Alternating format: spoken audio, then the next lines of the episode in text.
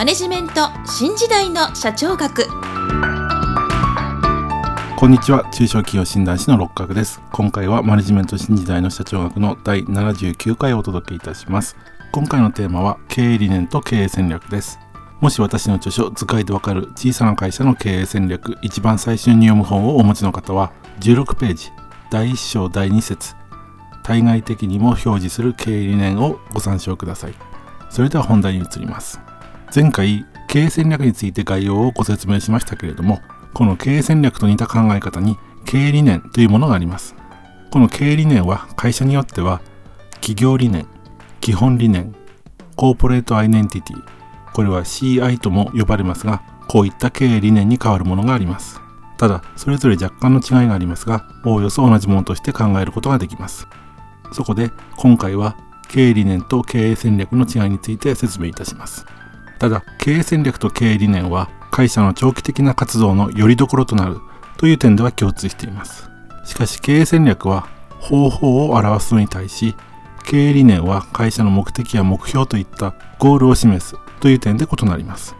また経営戦略は会社の役員や従業員など内部の人がどう活動するのかということを示すものであるのに対し経営理念は会社の姿勢や規範といった方向性を示すものです。さらに経営戦略は社内の役員や従業員などにのみ示されるものですが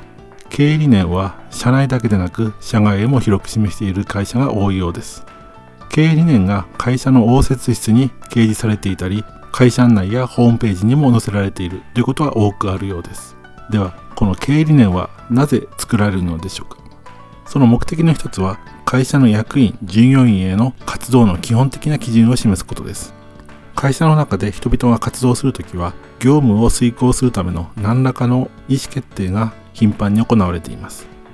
そこである程度の基準が示されていると判断のばらつきが少なくなる上社内でのコミュニケーションを円滑にしたり活動の効率を高めることになります。もう一つの目的は会社の活動の意義を示すことです。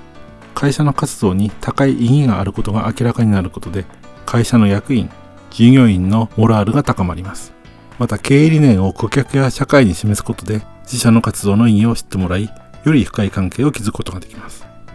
それでは最後に経営理念と経営戦略の違いについてまとめたいと思います。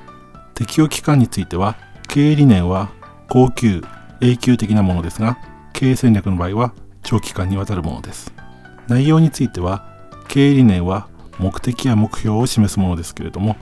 経営戦略はその目標に向かう方法を示しています。会社や従業員との関わりについては経営理念は会社の姿勢や規範を示していますが経営戦略は具体的な事業活動の方法を示しています。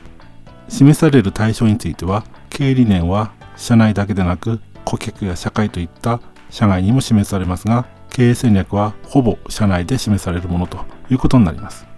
それでは今回はここまでとしたいと思います。次回は経営戦略と経営戦術について説明する予定です。今回もマネジメント新時代の社長学をお聴きいただきありがとうございました。また来週皆さんのお耳にかかりましょう。